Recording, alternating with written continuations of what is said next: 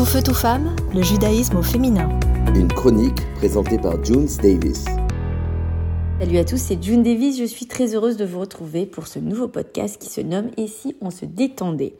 Et oui, je suis de nature un petit peu stressée sur certains domaines exclusivement et complètement ridicules. Comme par exemple prendre la route pour 8 heures avec mes enfants et traverser toute la France ne me dérange absolument pas. Mais aller ouvrir un compte en banque, je suis complètement terrorisée. Oui, c'est l'un des paradoxes de ma vie. Écrire un livre de 800 pages sur les juifs sous Versailles, c'est du piece of cake pour moi. Mais changer les draps, de mon lit me demande à peu près 4 jours de préparation psychologique et 4 autres jours pour essayer de trouver la manière de caler en fait le drap euh, sur mon matelas pour ne pas me retrouver au milieu de la nuit complètement euh, les draps défaits quoi. Donc c'est un paradoxe de vie qui fait parfois hurler de rire euh, mes proches, euh, comme l'autre fois où je racontais à ma sœur une mauvaise critique que j'avais reçue sur Google et que j'avais omis de lui dire que je me trouvais à ce moment-là dans une salle d'attente d'un hôpital puisque j'attendais les résultats pour savoir si on opérait mon fils de l'appendicite ou pas je vous passe les détails, vous m'avez traité de cinglé en me disant mais quand même, mais t'es une malade, qu'est-ce que je m'en fous de ce qui se passe, des critiques de ton, de tes livres, vraiment. Bref, ce que je veux un petit peu comprendre. J'avais du mal à lui expliquer que mon cerveau occultait certains problèmes pour mieux les gérer. En fait, des fois, je suis tellement stressée euh, par des choses que je préfère carrément, voilà, euh, les oublier. Cette méthode a porté euh, ses fruits jusqu'à très récemment où j'ai reçu une lettre piégée. Et oui, ça arrive de temps en temps, une lettre commandée où un client me faisait à moi, oui, à moi, un procès alors que la chose la plus aberrante, c'est que ce client ne m'avait pas payé pour un travail rendu et je l'avais insulté puisque j'avais évidemment pas fait de contrat, hein, ça c'est euh, la base. Euh, je n'avais pas fait de contrat et j'avais été euh, cette gentille petite fille encore si naïve qui pensait qu'en ne faisant pas de contrat, les choses bah, allaient être faites de manière normale. Et malheureusement, l'histoire nous prouve qu'à chaque fois, je me fais avoir. Donc maintenant, il est clair qu'à chaque fois, je j'écris des contrats avec mes clients pour éviter ce genre de problème.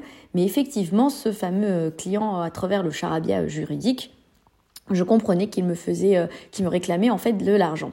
C'est alors que des pensées ultra négatives me prirent au trip et je commençais à me faire comme d'habitude 25 milliards de films en imaginant toutes les plus terribles possibilités euh, si jamais voilà je n'arrivais pas du tout à me sortir de, de ça. Donc avant euh, d'appeler mon avocate, de, comme je suis une personne très très émotive, je suis à pleurer au milieu du salon et euh, voilà en train de me dire mais comment je vais faire tétaniser en fait par la peur? Puis tout d'un coup je me rappelais de, de cette fameuse phrase euh, qui est plus une philosophie de vie. Si tu fais toujours la même chose et si tu réagis toujours de la même manière, bah finalement tu vas avoir exactement les mêmes résultats. Et c'est de la folie de croire que en ne changeant pas ou en agissant de la même manière, on va avoir un résultat différent ou une vie différente. Et puis, je me rappelais aussi, pour me donner un peu de courage, la phrase que mon papa m'a toujours répétée depuis que je suis petite. C'est ce que à Kadosh, c'est ce que les bénis Israël ont dit à Hachem quand ils ont reçu la Torah.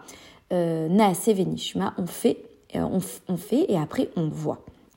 Et c'est à partir de là que j'ai rajouté en fait un ingrédient, et pas des moindres, un ingrédient principal qui fait que tout mon stress euh, que ce procès allait me donner, bah finalement, je disais que le résultat ne dépendait pas de moi, dépendait uniquement d'Akadosh Baruchou. Et je disais, voilà, Hachem, c'est très simple, je ne peux pas gérer ça, ça me stresse trop. Donc en fait, je te laisse gérer. Moi, bien évidemment, je vais appeler mon avocate, je vais essayer d'arranger les choses avec le fameux client, je vais faire tout ce qui est à mon pouvoir, mais l'objectif final, c'est que je ne sois pas poursuivi et qu'il abandonne ses charges contre moi. Eh bien, euh, c'est à toi que je le donne. Eh bien, figurez-vous partir de là, j'étais tellement sereine, tellement mieux dans mes baskets que je n'avais plus du tout de stress. J'ai donné les clés de mon stress à Hachem. Et la finalité, c'est que j'ai traversé cette épreuve en me disant, de toute façon, Hachem s'occupe de tout.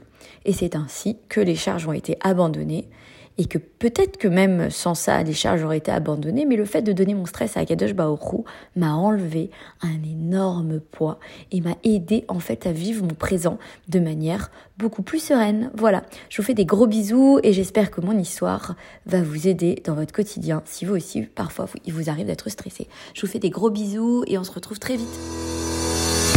Tout feu, tout femme, le judaïsme au féminin.